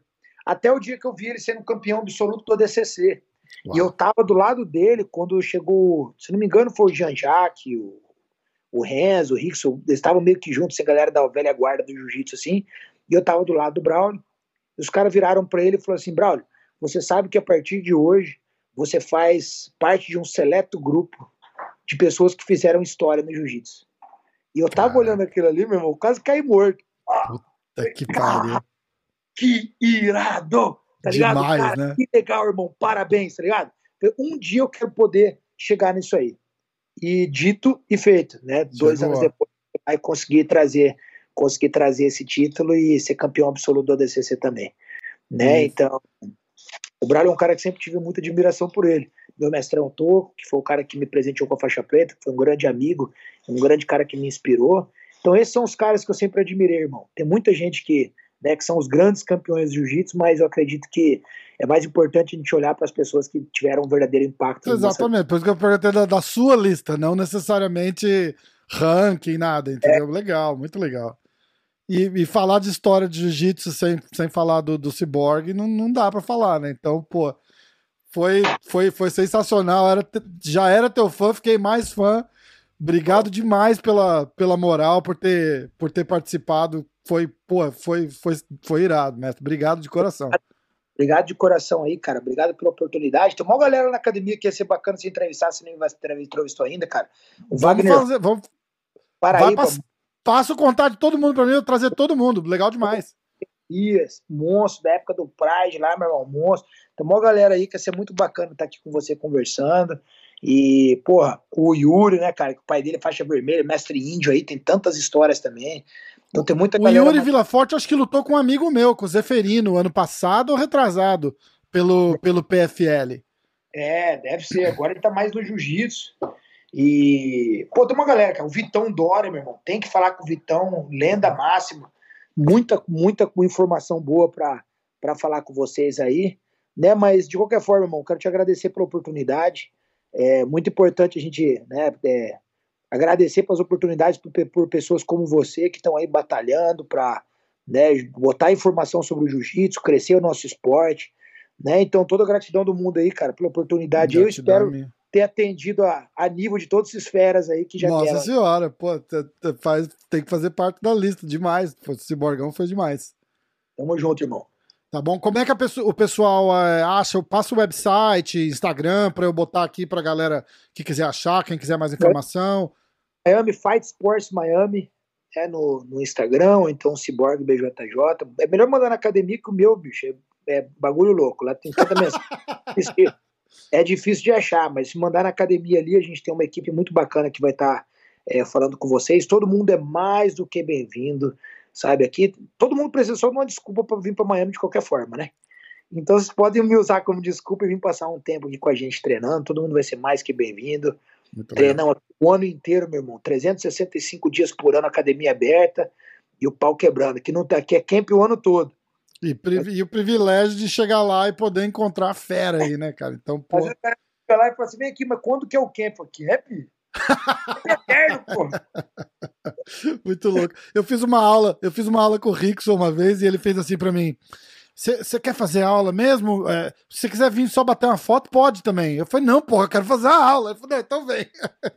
Porque deve acontecer isso demais também, né? Os caras falam, posso aí dar um treino? E aí o cara fica esperando aquele momento pra, pra ir lá bater o a Rick, foto. O, Rickson é outro nível, né? O Rickson, pô, nem quer só uma foto com ele. Rickson é lá foda, na... né? E tanto que nem quer sair na porrada comigo também, não, mas. A galera quer fazer os confere lá. Muito massa. Sabe o que eu queria te perguntar também de curiosidade antes da gente encerrar? Qual é. é o. Conta a história do apelido, por que, que virou Cyborg? Cara, porque eu tive um acidente de carro, eu era faixa azul, tive um acidente de carro, o carro acabou capotando em um cima. Acidente, foi um acidente feio, né? É, fui jogado para fora pelo vidro da frente, o carro capotou caiu em cima de mim. Aí meu Nossa. braço ficou preso debaixo do carro, tomei 300 pontos no braço, acabou esmagando meu braço. E o médico me disse né, no momento que eu, eu tive que fazer uma reconstrução no braço, ele me falou que eu ia ter muita, muito problema de mobilidade e tal, que logicamente ia atrapalhar minha, minha, minha carreira, né? Que na verdade nem tinha começado ainda, né? Uhum. Eu não tinha dado nenhum título é, de expressão ainda no jiu-jitsu até então. E eu consertei meu braço, cara, em quatro meses. Eu consegui lá, quatro meses que fechou o mundo, né? Que eu fechei aqui, que eu consertei o braço. Eu consegui para o Campeonato Brasileiro, medalhar no Campeonato Brasileiro. Um pouquinho depois eu fui campeão pan-americano. Meu professor na época, Luiz Cláudio Isaías, falou: Cara, isso não é normal, não, você é um ciborgue. Muito E acabou ficando comigo isso aí. Leva, leva a medalha de volta pro médico e falou: Ó, isso aqui tá pra você, né? é, a gente não pode ouvir os outros, né, cara? Cada um tem seu. Cada um tem seu, né, seus, seus, suas, suas, suas diferenças, né? Então, por graças a Deus, o senhor recuperou muito bem de lesões e isso se arrastou comigo aí, acabei virando cyborg de verdade. Igual a história do Renzi, que uma professora do, do primário falou para ele que esse negócio de luta não ia levar ele em lugar nenhum, que ele não ia ser ninguém na vida. Ele fala, toda não. vez que eu vou pro Brasil, eu mando um presente para ela. Não, eu tive um professor meu que é, eu amo de paixão. Um dia ele veio na minha academia e me falou assim: meu filho, larga a mão disso, meu filho. Larga a mão disso. Vai fazer outra coisa. Eu falei, porra, não, professor, eu amo, cara, eu amo o que eu faço. Eu não tô fazendo, tô fazendo pelas, pelas razões corretas, sabe? Não se preocupa, não, que eu tô no lugar certo. Caramba. E hoje tenho o maior carinho do mundo por ele, né? Porque a verdade isso acontece com várias pessoas, né? Aconteceu com a Meg, com a minha noiva, mesma coisa né? Poxa, um professor dela falou para ela, falou assim, ó, larga a mão de querer competir porque você não tem habilidade para isso. A menina ganhou sete medalhas de ouro no mundial em quatro anos. Nossa. Tá ligado? Então é aquele negócio, né? A gente não pode ouvir as pessoas, né, cara? Que a voz que vem de fora, infelizmente, as pessoas não fazem nem por mal, né? Mas Às geralmente nem é mal intencionado, que... né? Pessoas que têm é, dificuldade de acreditar nelas mesmas, elas tendem a passar isso para as outras pessoas sem saber. É né? Aí vai da gente que é conquistador bater no peito e falar: não, eu vou, entendeu? Porque tudo na vida é, é, é, é consequência do jeito que você reage para as coisas que acontecem na tua vida, né? Exato. Muita gente podia pegar isso e falar: não, realmente é muito difícil. Agora tem outras pessoas que vão olhar para a mesma frase que foi falada para elas e vão falar assim: quer saber? A parada é essa. É. Tá falando que eu não Agora você vai ver. Agora, vou lá e vou fazer. É, exatamente. Muito é, massa. Vou lá e vou fazer, de birra. Tá muito ligado? massa. Então é importante a gente ter isso dentro da gente. Eu acredito que muito, que todo mundo que tem um espírito competidor, espírito de guerreiro, tem, tem isso lá no fundinho. Na verdade, eu acredito que todo mundo tenha. Só as pessoas têm que aprender a achar isso dentro do coração. Com certeza. Mestrão, vamos mandar um abraço pra galera. Se quiser falar um alô pra patrocinador também, pra galera que apoia, manda bala, aproveita, aproveitar o espaço. E eu queria avisar também o, qualquer projeto, qualquer coisa que você quiser divulgar, que eu puder ajudar, conta comigo sempre. Tá, a porta tá sempre aberta aqui. O que eu puder ajudar para agregar, pode contar comigo. Nosso trabalho é esse, né, irmão? Pô, Pô quero, ainda quero mais que não custa nada, é só boa vontade. Então tá. É, eu, eu quero agradecer a toda a galera aí pô, do Brasil, né? Todos os meus fãs, toda a galera que sempre torce, me manda carinho, toda a galera sempre mandando mensagem o tempo todo. Quero mandar um carinho gigante para todo mundo aí. Quero mandar um carinho grande para meus alunos, né, cara? Tem, a gente tem academia lá no Pantanal, lá, minha casa, Pernambuco, Fortaleza. A gente está abrindo academia em Curitiba. Dali aos poucos a gente está talvez indo para Minas, para o sul do Brasil. Então, porra, tô, tô muito feliz com o crescimento que a gente que a gente está tendo aí no Brasil. Quero mandar um beijo grande para todo mundo aí. Bambam, cabeça, cabelo, Léo, todo mundo aí, galera. Obrigado por, obrigado por tudo mesmo. Meu professor Deninho, que tá lá em, tá lá em Recife, agora tá lá em Olinda, lá com a galera. Deninhozão, sempre monstro, cara. É um cara muito maneiro de você ter aqui no teu podcast também. Deninho, meu braço direito aqui em Miami, o cara. E é isso aí. Só quero, só tenho a agradecer, cara. Obrigado a Kings, né? Kimonos, cara, Kings aqui, eu tô até com o meu casaco da Kings ah, que eu que amo. Massa. Ih, ó, estão ligando de novo. Ligando de novo, cara. Tá foda. Aqui. Mas assim que é bom. O problema é quando não liga. É bom. Eu tô com. Pô, quero, quero agradecer a Kings Kimonos, né? Quero agradecer a Fire Choice, que é uma marca de suplemento feita para o jiu-jitsu.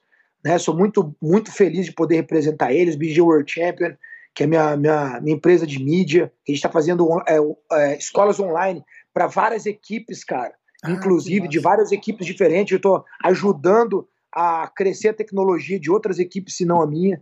Né? Então a gente está fazendo um trabalho muito bacana. Né? E a minha Fight Sports Miami, que é uma equipe maravilhosa, que está sempre nas minhas costas, sempre jogando para cima e crescendo junto comigo. Irmãozão, obrigado pelo carinho uma vez. Obrigado você, mestrão. E a gente vai falando Ô. aí, vou te passar uma lista de, de gente, você vai fazendo a ponte para mim e trazer todo mundo no podcast. É muito maneiro tocar, bater um papo contigo aqui, meu irmão. Parabéns pelo trabalho, desejo muito sucesso para você. Obrigado, mestrão. Uma honra para mim ter você aqui. Fica com Deus, a gente vai falando. Tamo junto. Abraço. Abraço.